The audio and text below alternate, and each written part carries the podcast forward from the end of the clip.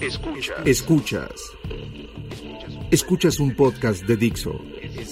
Escuchas Crimen Digital con Andrés Velázquez.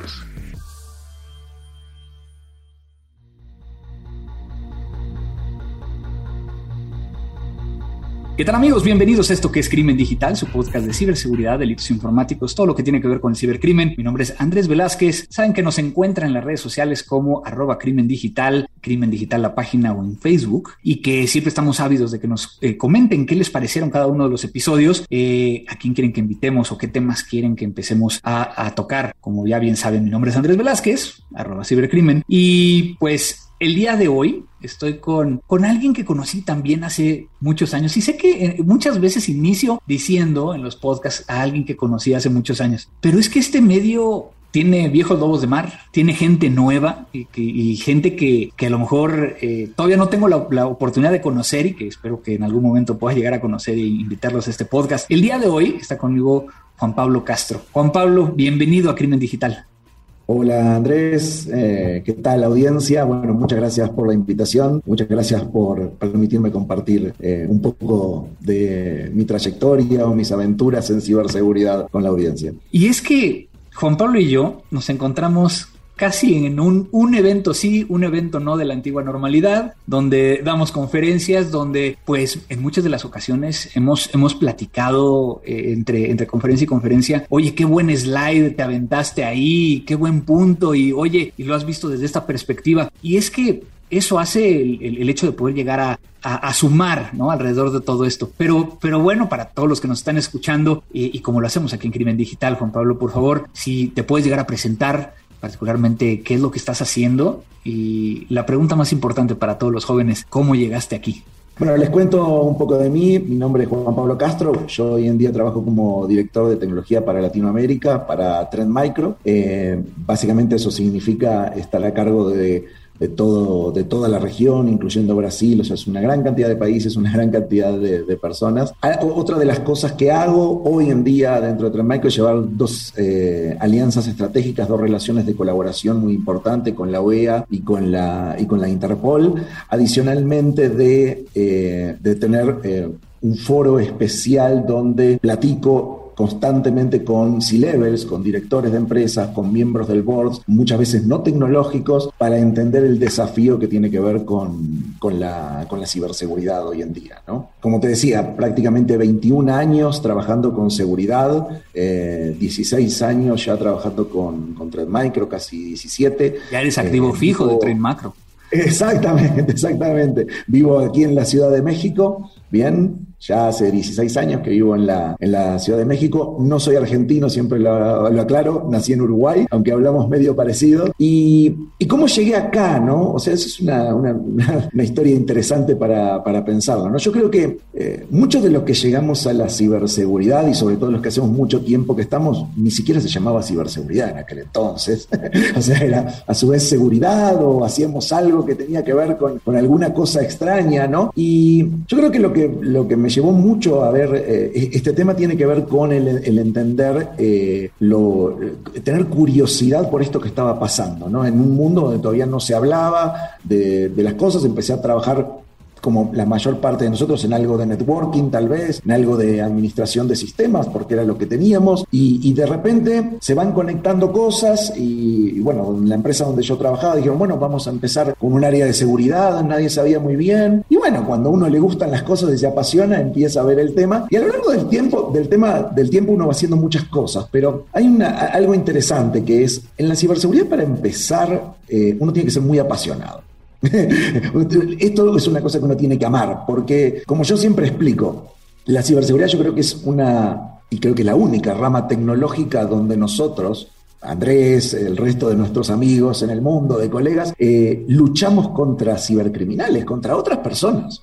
Nosotros no luchamos contra un malware, contra un ataque, contra un ransomware. Eso es algo, una herramienta que usa alguien más. Entonces, hoy en día, imagínense una rama de la tecnología que tiene que ver con luchar de otras personas y defender algo en conjunto, ¿no? Eh, otra, otra parte interesante es a veces uno dice, no, pero hay mucha competencia, otras empresas, lo que hacen. Yo siempre digo, en ciberseguridad no hay competidores. El único competidor que tenemos son los cibercriminales. O sea, y, y quieran que no, trabajemos donde trabajemos, a todos nos une algo en común, que es proteger ese intercambio digital de información de los criminales y a través de eso permitir que muchas cosas en este mundo sucedan. Por lo cual, además, de apasionarnos tiene una causa altruista. Yo recuerdo que eh, cuando le empezaba a explicar a mis hijos qué era lo que hacía y le intentaba hacer, uno de, mis hijos me dijo, ah, entonces sos como un policía de internet. Y digo, bueno, algo así. pero para explicarlo de esa manera, pero uno siempre, pero sin correr el riesgo de que corra sangre, ¿no? Pero, pero básicamente es eso, Andrés. Y, qué interesante, porque acabas de decir dos cosas que yo también lo creo, ¿no? Por un lado, hay veces que yo volteo con el equipo de, de, la oficina, con el equipo de Mati, que les digo, acuérdense que somos héroes, porque esa investigación que estamos haciendo o esa consultoría, esa implementación, no solo está ayudando a la empresa que nos contrató, sino está ayudando a los clientes de esa empresa, a los proveedores de esa empresa, y que entonces el pequeño granito de arena que estamos poniendo cada uno de nosotros nos permite llegar a, ayudar a una sociedad que hoy en tampoco le podemos llegar a decir que es la sociedad mexicana o la sociedad argentina o la sociedad, estamos hablando de una sociedad ya eh, del mundo completo, ¿no? Y, y, por el otro lado, qué interesante y cómo se genera esta, esta coyuntura, porque así como estamos entendiendo todo este tema, todo este tema de la pandemia y el tema de la inmunidad de rebaño, ¿no? De que yo me protejo para proteger a los demás, pues así debería de ser ciberseguridad y a veces somos un poquito, y aquí creo que eso, eso, eso nos da para platicar un poquito, qué egoístas somos a veces en temas de ciberseguridad. Sí, sí, sí, básicamente una, una de las cosas interesantes que tiene que ver, y, haciendo esa analogía con la pandemia, e incluso con lo que estamos viviendo hoy en día, ¿no? Lamentablemente el ser humano tiene eh, un, una forma de pensar y de actuar que es hasta que no nos duele y hasta que no nos pasa, no tomamos muchas acciones, ¿no? No somos como de, de prevenir muchas cosas, ¿no? Espero no estés hablando... Con la salud. Espero no estés hablando del amor que también llega a pasar en ese sentido. también, también puede pasar y puede pasar. También puedo contar historias de eso, pero para otra charla, para otra charla. eh, pero, pero no, pero es interesante porque incluso eh, es muy difícil, es muy difícil transmitir en temas de ciberseguridad lo que realmente es el riesgo de lo que estamos corriendo, ¿no? Y, y el riesgo al que nos enfrentamos cada vez más, con cada vez cosas más interconectadas hoy, en día, ¿no? O sea, eh, podemos ver el impacto que incluso se han vivido en hospitales parados por casos de ransomware, donde se afecta la salud y la atención, porque no hay manera de volver al papel hoy en día. Y, y eso es algo que tenemos que tomar conciencia, ¿no? Que incluso otra parte interesante, que es como esto que te decía, de trabajar con la OEA y con la Interpol, es participar en lo que se llaman las políticas nacionales de ciberseguridad, ¿bien? Que es algo que urge y cada vez urge más, o sea, para poder eh, tener una mejor eh, calidad de lo que tenemos hoy en día de interconectividad, ¿no? Y no estar tan expuestos, porque la propia exposición muchas veces se da por la falta de regulaciones o por la falta de buenas prácticas, ¿no? Y, es una evolución, porque porque los autos hace, cuando tú y yo éramos jóvenes eh, y, y, y, bonitos en aquel momento y guapos, este, pues yo recuerdo que, que yo viajaba en el auto de mi papá y no había, no, o sea, los cinturones de seguridad ni se ocupaban, ¿no? Tuvo que haber una ley, ¿no? Para poder llegar a obligar a la gente que empezara a tomar conciencia. Y en ese sentido, hoy, yo no me subo a un auto si no, si no me pongo el cinturón, ¿no? Entonces, ¿cómo, cómo se da esa dualidad de que requieres de que un ente eh, externo y normalmente que, que tenga niveles de cumplimiento o una autoridad llegue a decirte tienes que hacerlo así? Exactamente. Y por ejemplo, una, algo que estamos viviendo todos los días y no nos damos cuenta, que yo siempre digo que en la pandemia se vivió mucho más, porque incluso cuando empezaron a, ver las clases en línea o lo que sea, yo me convertí en el, en el gerente de TI de mi casa y me di cuenta de la cantidad de dispositivos que hay interconectados. Y bueno, y si uno es un poco apasionado de la tecnología y le gusta la automatización de la casa y todo eso, uno empieza a contar y dice, pero para, ¿cómo puede ser que en mi casa tenga más de 100 IPs de cosas conectadas? Bien, y uno empieza a ver todas esas cosas y dice, y, lo fácil que podría ser saltar de un lugar a otro.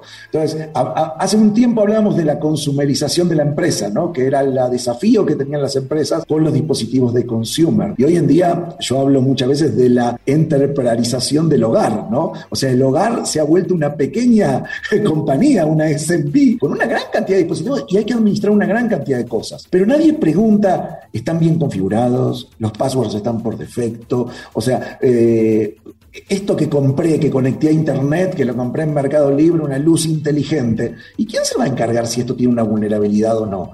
Eh, eh, es tan difícil transmitir al mercado que adentro de todo eso hay software. Bien, y que el software, no importa quién lo haga, tiene vulnerabilidades, es algo crítico, crítico, crítico para que nosotros podamos, eh, podamos tener en cuenta y, pensar, ¿no? Pero como todo, muchas veces hasta que no nos pasa, nosotros no lo, no, lo vamos, no lo vamos tomando conciencia. La conciencia a veces la aprendemos de dos maneras, o porque nos fue mal, o porque lo aprendimos de un amigo, o yo creo que esto que vos haces es crucial, ¿no? Que es la parte de educar y educar en, una, en un lenguaje que sea entendible para todo el mundo. Yo digo, si yo no se lo puedo explicar a mi mamá, a mi papá, a mis hijos, o sea, no vale la pena, o sea, porque nunca va a llegar a ese, a ese mundo, ¿no? Y, estamos viendo un, mundo que, cada vez más, para nosotros como técnicos, todo está al alcance de un clic, ¿no? Y, no nos importa dónde esté, que si está en, en, otro país, que si está local, que... y es impresionante, porque entonces creo que todo el mundo ya sabe que, esta migración a la nube ¿no? Es, es, inevitable, ¿no? Y muchas organizaciones ya lo están haciendo. Por ahí el otro día, eh, eh, revisando, digo, como tú bien sabes, me encanta estar también investigando, igual que tú. Eh, estaba leyendo acerca de la estructura funcional de los centros de datos de procesamiento, ¿no? Y, y, entonces de repente hice una pausa y dije, oye, hoy en día, ¿quién, quién está pensando en crear su propio data center, ¿no? Eh, y entonces tienes, sí, tienes algunos que por, a lo mejor por regulación lo tienen que hacer, pero la mayor parte de las, de las organizaciones lo que está buscando es de que, de que su, su site eh, local sea lo más pequeño posible, que tenga la menor cantidad de equipos y irnos a la nube, ¿no? Que obviamente es, un...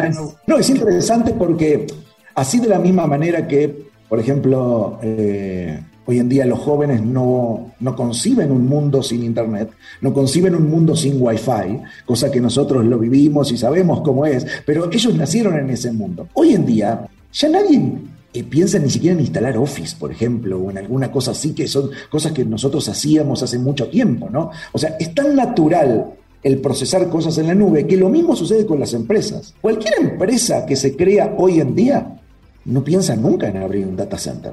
Las empresas nacen en la nube directamente. Y los grandes éxitos de las grandes, eh, digamos, empresas que han hecho disrupción en el mercado son completamente en la nube. O sea, porque no hay manera de alcanzar la agilidad y la escalabilidad necesarias hoy en día en un data center físico. Y cualquiera de las otras empresas, como tú decías, que tiene que ver con regulación, tal vez, o porque quedan algunas personas en las empresas cuyo trabajo depende de eso que está ahí y luchan y se aferran con los dientes a ese servidor para que no lo saquen, porque de eso depende su trabajo, que eso también a nosotros como profesionales nos hace repensar cómo nos, cómo nos reinventamos constantemente, ¿no? Es, también lo, lo que sucede, ¿no? Y ahora, si ya teníamos el desafío de formar talentos para ciberseguridad, porque prácticamente no hay carreras de ciberseguridad y hasta la educación es obsoleta para el concepto de ciberseguridad, porque ¿de qué sirve hacer un programa académico cuando constantemente del otro lado tienes un cibercriminal que está cambiando los modus operandi y la forma de hacer las cosas? Cualquier programa académico o cualquier estándar queda obsoleto en ciberseguridad, porque solo basta que alguien cambie la forma de, realizar los ataques. Lo mismo sucede en la nube. Hoy en día tenemos un déficit de más de 2 millones de profesionales de ciberseguridad. ¿Y cuántos más vamos a tener para la nube, porque los que están formados forman y vienen de otro mundo, que es el mundo de on-premise, de las redes, de los perímetros, ¿bien? Y en la nube cada vez hay menos necesidad. Bueno, primero, no hay cables, no hay data centers, o sea, no hay nada que yo pueda entrar a conectar o a lo que sea, ¿bien? No hay appliance, entonces es otro el mundo, ¿no? Es todo as a code, como nosotros llamamos, ¿no? Y, no hay personas específicamente, y hay muy pocas, bien que vengan del mundo del código y del mundo de la ciberseguridad, ¿no? Así que adicionalmente es otro desafío. Entonces tenemos un auge eh, increíble cuando estamos hablando de, irnos a la nube, ¿no? Este, como tú bien dices, si de por sí hay, hay, pocos especialistas específicamente de arquitectura en nube, ¿no? O sea, de irle entendiendo, porque también entre las diferentes nubes tienen sus propias formas de decir las cosas y sus formas, las mismas formas de, de, interactuar, ¿no? Por ahí, y por ahí también ahorita me hiciste recordar, ¿no? Que, que leía estos, estos certificaciones, ¿no? De los niveles que puedes llegar a tener en los data centers, eh, que te pide tener piezas y, y demás. Hoy en día, efectivamente, no necesitas piezas, necesitas tener ahí una cuenta y, y, a lo mejor otro acceso. De crédito. Exactamente. Una tarjeta de crédito. O sea, cuenta una tarjeta de crédito y ganas de crear algo, ¿no? Pero algo interesante, Andrés, que tiene que ver con, sobre todo con la seguridad en la nube, porque uno podría pensar, bueno, ¿cuáles son los ataques que están pasando en la nube o qué cosas están pasando? Aunque parezca mentira, el gran problema que estamos teniendo nace desde la parte de la arquitectura, porque los grandes problemas de seguridad que tenemos hoy en la nube, el 90% de los ataques que nosotros vemos en nube, bien, ya sea ataques de cryptojacking a un servidor para minar monedas, ya sea un ataque a containers de Docker, a, fugas de datos porque están públicos en un bucket eh, en Internet, 90% tiene que ver con errores de configuración. O sea, los ciberatacantes están aprovechando el poco conocimiento que se tiene y las pocas manos que hay y la agilidad que da la nube para realizar esos ataques. Son ataques básicos, o sea, algo que eh, es como si alguien dijera en un data center normal y físico, dice, ah, mira, alguien entró y conectó un cable directo a Internet de este storage, ¿no? Eso no pasaría nunca por la propia eh, naturaleza del data center. Pero la nube tiene otra naturaleza. Es, es, más, es más un tema como, por ejemplo, si tuvieras el data center y para poder llegar a enfriarlo dejaste abierta la ventana. ¿no? O sea, y se metieron por la ventana. Y, qué, bueno que lo dices, porque a final de cuentas, eh, por ahí en algunas de las, de las charlas que he estado dando ahorita en la pandemia, yo decía, la nube es tan segura como le configures bien. ¿No? Porque tiene todas las opciones para configurarlo. El problema es de que muchas veces o lo deshabilitamos o simplemente no lo configuramos porque no entendimos qué era lo que hacía ese, ese check, esa palomita, ese chulito, este, dependiendo del país de, donde nos estén escuchando. Eh, y cómo logramos el, entender para qué. Pero también hay un gran riesgo y, quisiera ir hacia ese lado. Esa misma agilidad, esa misma facilidad de que teniendo una tarjeta de crédito, y, un poco de curiosidad te permite que cualquier colaborador cree una instancia en la nube y empiece a, poner ahí los datos que tú como administrador, que tú como responsable de seguridad no sabes dónde están.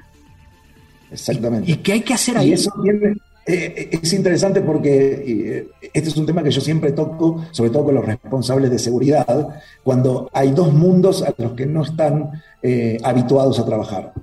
Uno es el mundo de nube y este otro es el mundo de OT, bien, que es el otro de los mundos.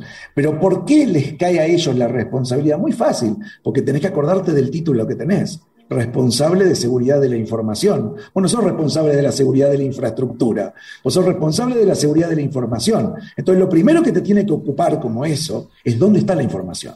Nosotros que hacemos seguridad, sabemos que la seguridad no es algo, un ente que existe porque sí, existe para asegurar la información, el intercambio de información, la disponibilidad de las infraestructuras. Por lo cual, si cambió la infraestructura, mi responsabilidad es saber dónde está esa infraestructura y dónde está la información. Porque de última yo soy el responsable, no es, ah, yo soy solo el responsable de la seguridad de la información que está dentro de mi empresa. Entonces, y ese es un repensamiento que tenemos que tener. Por lo tanto, antes yo hablaba, la gran lucha que había eh, anteriormente era gente de seguridad versus gente de comunicaciones versus gente de networking, de infraestructura, ¿no? O sea, eran las grandes peleas. Hoy en día, networking ya no existe porque si estás en la nube, o sea, no necesitas eh, cables y todo eso, o sea, se conectan a través de otro tipo de circuitos que son código. Bien, infraestructura tampoco existe, no puedes entrar al data center de un proveedor de nube a mover nada. Entonces,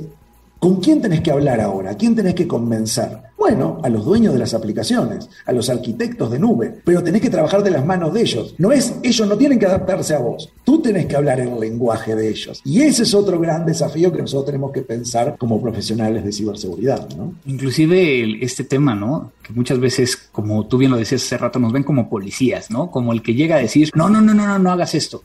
¿Es, realmente la forma en cómo debemos de trabajar en temas de ciberseguridad? Yo creo que, yo creo que tenemos que eliminar ese no.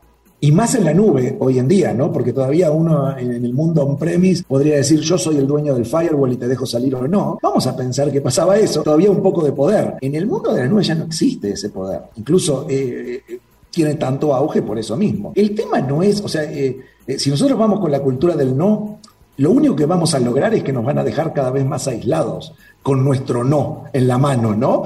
y las cosas van a seguir pasando porque no tenemos control de nada. Entonces el tema es, ¿Cómo hacemos esto? ¿Cómo lo hacemos rápido y cómo lo hacemos de manera segura sin entorpecer la agilidad? Para mí ese es eh, el punto. Y no tratar de imponer las cosas. Por ejemplo, eh, charlas con desarrolladores o arquitectos de nube. Nadie va a querer mirar, nadie de ese mundo mira una consola web.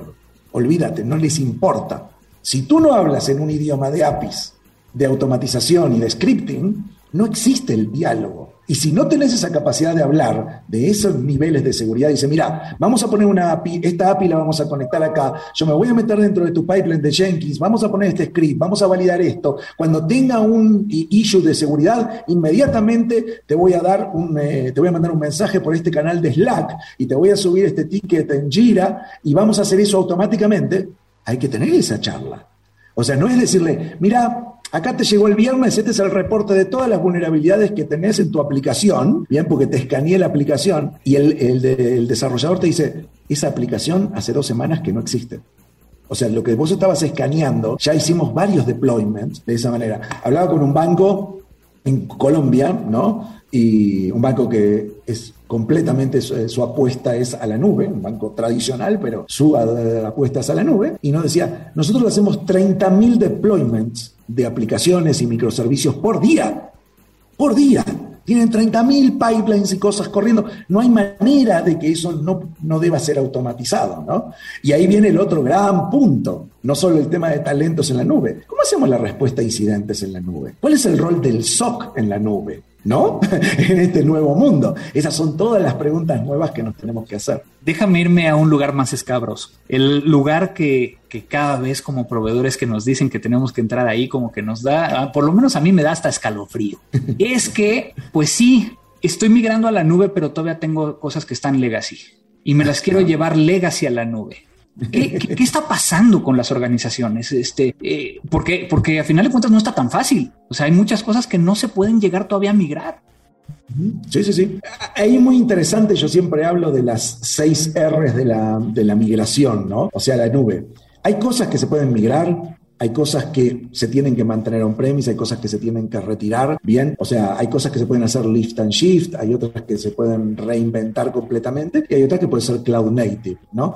Eh, alguien que te diga, mira, yo me quiero llevar esto así como está a la nube, por ejemplo, vamos a poner un caso más mundano para entender. Tengo este servidor Windows 2003 que me lo quiero llevar a la nube. Bien, no, no vas a poder.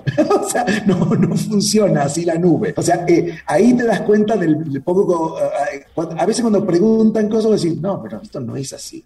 que muchas veces lo que dicen es, sí se puede. Puedes llegar entonces a montar un, un 2019, virtualizas el 2003 ¿no? Y ahí lo pones, y que, ahí es donde nos ven a nosotros pegándonos contra la, cabeza contra algo, ¿no? Claro, pero eh, el punto es, más vale mantener esa aplicación ahí que va a quedar obsoleta en cualquier momento, bien, o simplemente hay aplicaciones que no se van a poder migrar a la nube. Y hay que entenderlo. Pero eso es cuando la empresa ya existe. Por eso tenemos que entender que el mundo híbrido, hay empresas que, incluso, hay cosas que no se pueden migrar a la nube por la propia, digamos, naturaleza. ¿no? O sea, el control de una consola, de una línea de producción, de, de automatización de algo, no se va a migrar a la nube. O sea, y va a existir ahí. Después va a haber empresas que van a estar híbridas y van a empresas que son cloud native, ¿no? Entonces, lo importante es entender con quién estoy hablando y cómo se puede hacer esa parte. Para mí el, tema de la seguridad es eso. Yo siempre hago la analogía, y la habrás escuchado varias veces y espero que no la hayan hecho en el programa, pero yo siempre digo la analogía de que es la seguridad comparada con las partes de un carro, ¿no?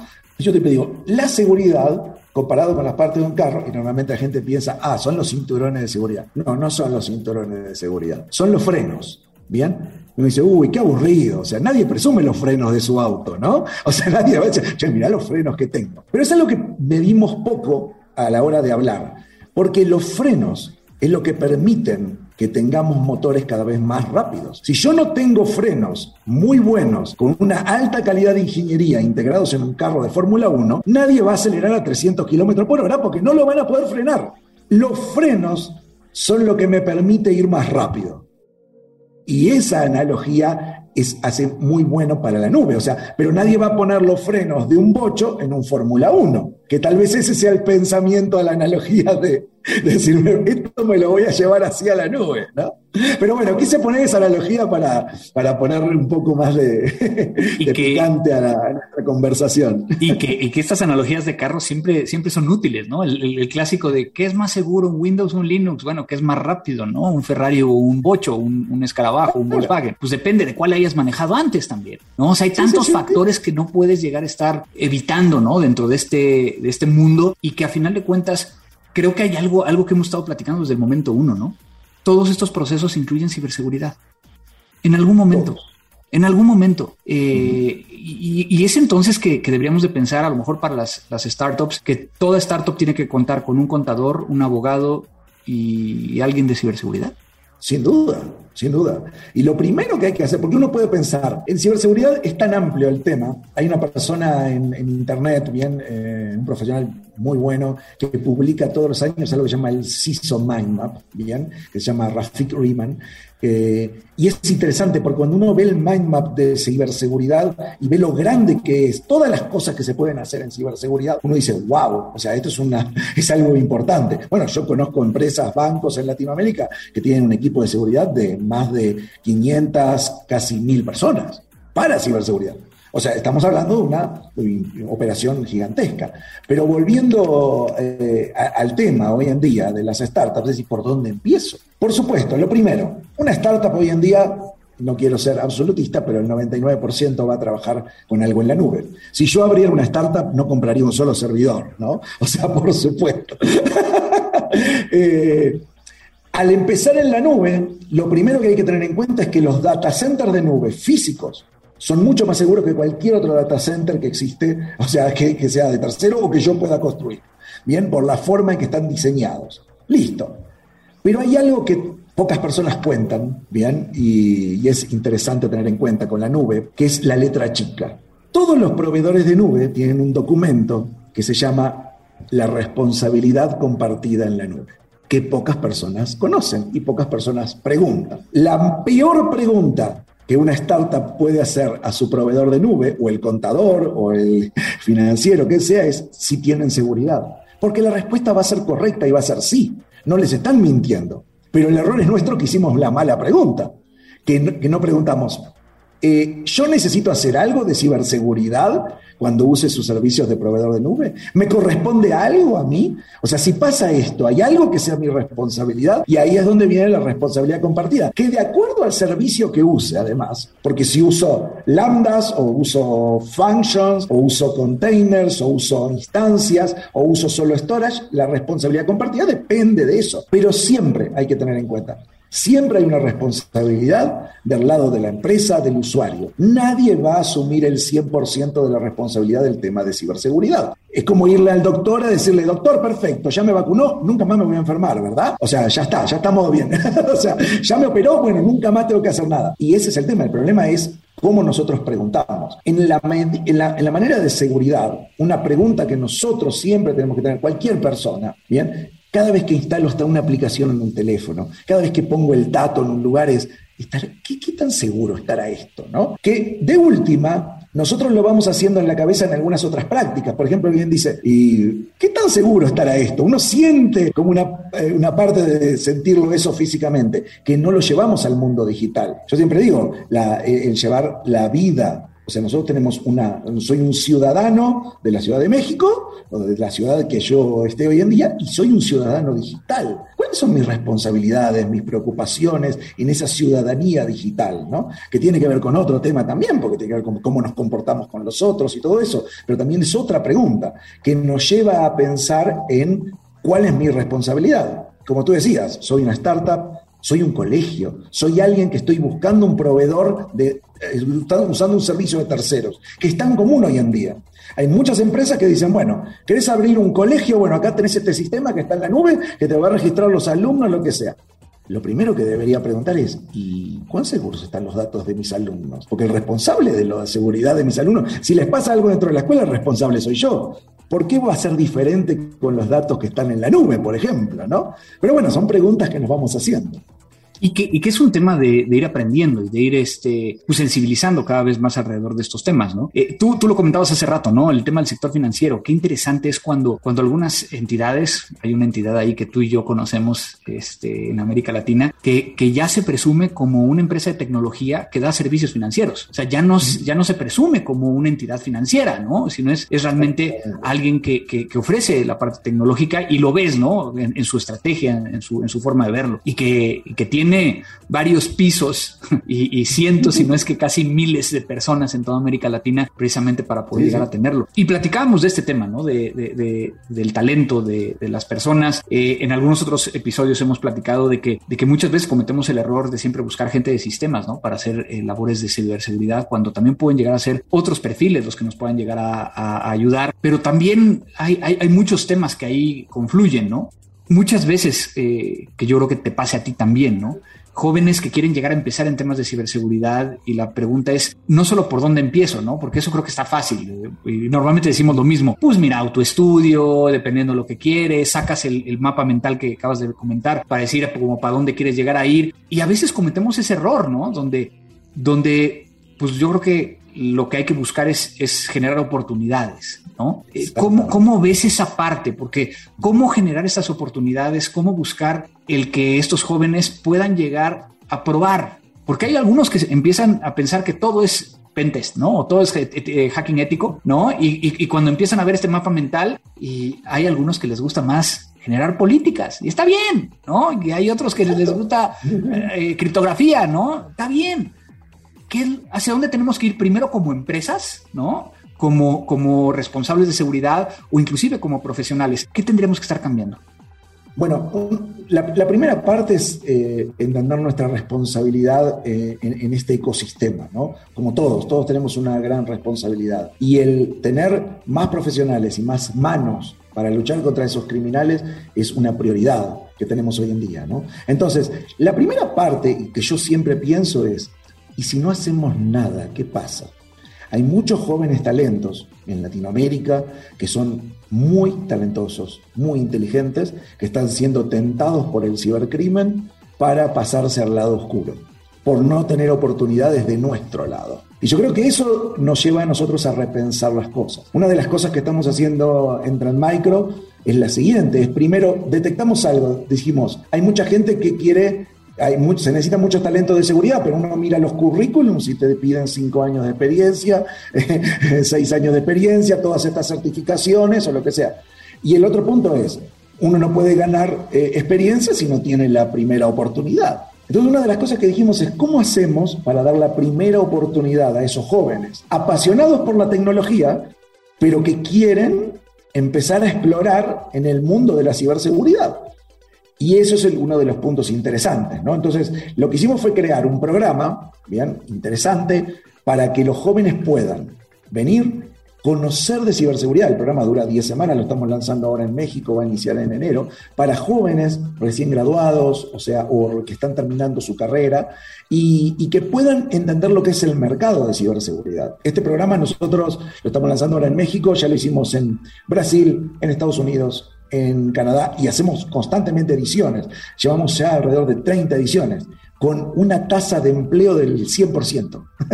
y, y, eso es interesante. Y no es que sean empleados por Trend Micro, lo hacemos para nuestra responsabilidad. O sea, algunos los empleamos, otros los emplean nuestros partners, otros los emplean los clientes y otros los emplean otras empresas de ciberseguridad. Bien, es la parte de poder dar esa primera oportunidad, porque los jóvenes tienen que tener esa primera oportunidad, básicamente, en, en, el mundo de la ciberseguridad, y a veces no se sabe por dónde empezar, ¿no? Porque dicen, voy a estudiar, voy a hacer esto, voy a empezar de pentester, como tú decías, o en un SOC trabajando de esto, pero hay tantas cosas de hacer en ciberseguridad, tantos eh, lugares para, para, exponer, que al menos uno dice, ah, mira, bueno, salió esta gente de este programa con esta experiencia, y, y, es, muy, es muy interesante, ¿no? Tenerlo en cuenta. Y, y yo creo que eso es eh, es el punto, ¿no? Porque creo que todas las personas que trabajamos en ciberseguridad sabemos lo difícil que es contratar talentos no solo contratarlos, sino formarlos y después de formarlos retenerlos. O sea, es otro, otro gran tema, ¿no? Porque esto requiere constantemente, y, con el auge que tiene la ciberseguridad, cada vez hay más empresas que se dedican a, hacer productos de ciberseguridad y cada más empresas que necesitan un SOC, que necesitan gente especializada, que necesitamos buscar en otros lugares. Personas que no tengan el conocimiento, y eso es una de las partes de este programa, o personas que vengan de otras áreas, por ejemplo, desarrollo. Nosotros encontramos que hay una gran oportunidad para personas que son desarrolladores, que quieren entrar en el mundo de la ciberseguridad. Y son las personas ideales para hablar con esas personas de nube, además, porque conocen el idioma, saben lo que sufren. Por ejemplo, hoy en día con cualquier desarrollador que uno va a hablar de ciberseguridad a lo largo de los años, el desarrollador tiene una prioridad número uno, que es que lo que le pidieron funcione. Bien, es la primera prioridad.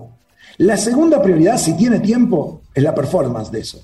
Y la tercera, o la cuarta, o la quinta, es ver si eso está seguro. O sea, pero es por eso mismo, por la, por la necesidad. Entonces, alguien de ciberseguridad tiene que estar en las distintas áreas, tiene que poder hablar con recursos humanos, puede hablar con finanzas, cada departamento hoy en día debería tener alguien de ciberseguridad. Entonces, ah, mirá, yo soy de recursos humanos, pero me gustaría entender cuáles son los riesgos de los datos que tienen. Bueno, podés también especializarse y tener esa parte, ¿no? Entonces, para mí, estamos en un mundo donde tenemos que repensar las nuevas oportunidades en ciberseguridad.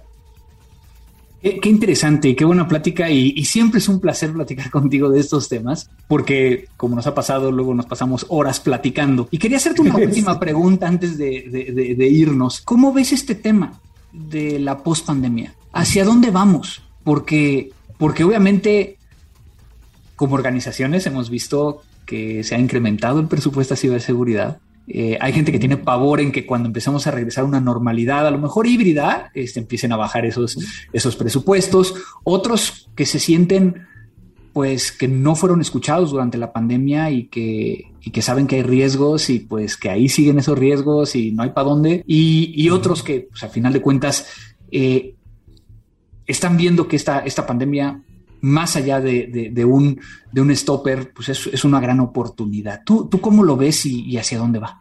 Eh, la pospandemia yo creo que nos enseñó muchas cosas y aprendimos mucho y lo hablo como que haya terminado y espero que haya terminado y empecemos a salir, por suerte. Pero yo creo que aprendimos varias cosas y, rompimos varios mitos que teníamos con respecto a lo que se podía hacer y a lo que no se podía hacer. El primero es el trabajo remoto. Muchas empresas, sobre todo en Latinoamérica, no hablo de Estados Unidos que se hacía mucho tiempo y Europa, tenían miedo de si la gente iba a trabajar desde la casa.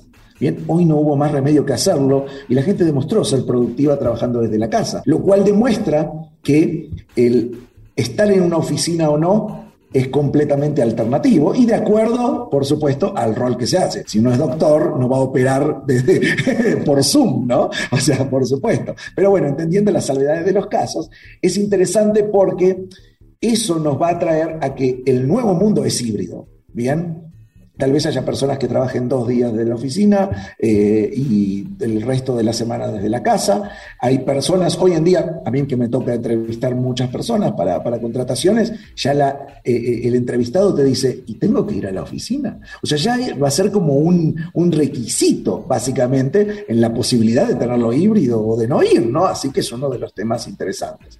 ¿Y qué representa esto? Lo primero, va a ser un desafío en la ciberseguridad, porque la ciberseguridad no estaba planificada para esto. ¿Por qué vimos la gran cantidad de ataques que vimos cuando comenzó la pandemia? No tiene nada que ver con la pandemia, lo que tiene que ver es con la poca planificación. Nadie tenía preparado el llevar a todos los empleados a su casa. Pensábamos en perímetros, en oficinas, y nadie pensaba en que ahora el perímetro es el dispositivo o la identidad del usuario, y si está comprometida o no.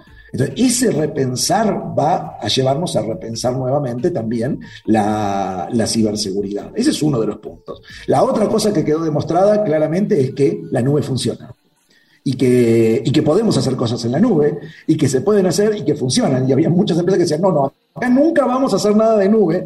Y yo he tenido muchas de esas charlas, y creo que vos también, Andrés, durante este tiempo, empresas que te decían, no, esta empresa no va a hacer nunca nada en la nube, y decir, y ahora están haciendo todo esto. O sea, pero es porque nos llevó a repensar y a ver cosas diferentes, ¿no? Y el tercer punto para mí es entender que los atacantes siempre parece que van más rápido que nosotros. Y nosotros tenemos que hacer un esfuerzo muy grande para ir un paso adelante. Recuerden que en ciberseguridad no existe el 100%, esto no es el 100%. O sea, no existe el 100% de protección, no existen malas de plata o lo que sea. Los ataques van a existir, nuestra responsabilidad es que causen el menor impacto posible y detectarlos lo antes posible para responder lo antes posible. Un ataque de ransomware hoy en día, de todos esos que ves en las noticias y todos lados, pasa entre 60 y 30 días antes dentro de una empresa.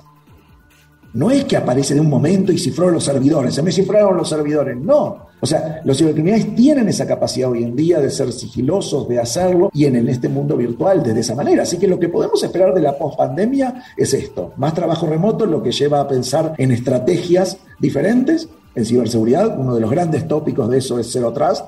Las infraestructuras de nube que nos lleva a pensar en seguridad sin tener que pensar en cajas y pensar más en meterla dentro de los procesos de nube y de los scripts de nube. Y el tercero tiene que ver en aumentar lo que yo llamo las capacidades de detección y respuesta, no solo las capacidades de protección. Hay, un mito en seguridad que dice, ah, bueno, voy a comprar esto para estar protegido. Y no es así. Lo que yo tengo que hacerle la vida más difícil al cibercriminal cada vez ¿bien? Para que él sea más visible. Y al hacerlo más visible puedo responder antes. Y eso es un trabajo de nunca terminar. Olvídense de palomitas o chulitos, como decía, que es lo que aprendí ahora en ciberseguridad. No existe. No existe eso. No, nunca voy a tener una palomita en ciberseguridad. Lo que sí voy a tener que hacer es constantemente estar aprendiendo y mejorando y aprendiendo de cómo los atacantes hacen para defender mejor. Es súper interesante lo que, lo que dices, porque al final de cuentas, por ahí lo que la pregunta que deberíamos estar haciendo ahorita y es algo que, a lo mejor te comparto aquí para que también lo utilices en tus charlas, porque luego también eh, yo le pido permiso a, Juan Pablo de utilizar algunas cosas de los que él dice y, viceversa. yo uso tuyas, así que exactamente. Entonces estoy ávido de escuchar. creo que ahí es un tema donde, pues sí, estamos haciendo la labor de, de, de prevención, la parte preventiva, ¿no? Pero yo creo que la pregunta clave ahorita es ¿cuánto tiempo me tardo en recuperarme? Ese es el punto hoy en día, porque me va a pasar.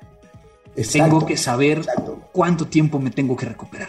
Y eso, y eso nos lleva a un término, y si me dejas terminar con esto, que es eh, pensar más allá del ciberseguridad. Es un término que se llama ciberresiliencia hoy en día, que es la capacidad que tienen las empresas, bien, y es un cambio cultural de entender que los ataques van a pasar, que los cibercriminales tienen mejores ventajas, mejores oportunidades, bien, pero que yo tengo que tener esa capacidad de recuperarme y volverlo más rápido a que el negocio siga funcionando de esa manera. Entonces, convertir la ciberseguridad en ciberresiliencia es uno de los nuevos tópicos que nos espera en la post-pandemia. Pues Juan Pablo, siempre es un gusto platicar contigo. Este, espero que nos veamos pronto en alguno de los eventos y, poder llegar a, charlar. Este, obviamente, pues habrá gente que nos esté escuchando, a muchos de nuestros podescuchas, que quieran llegar a contactarte. ¿Cómo pueden llegar a contactarte vía tus redes sociales? Bueno, me pueden encontrar en LinkedIn, buscan Juan Pablo Castro o LinkedIn, linkedin.in barra U barra JP Castro.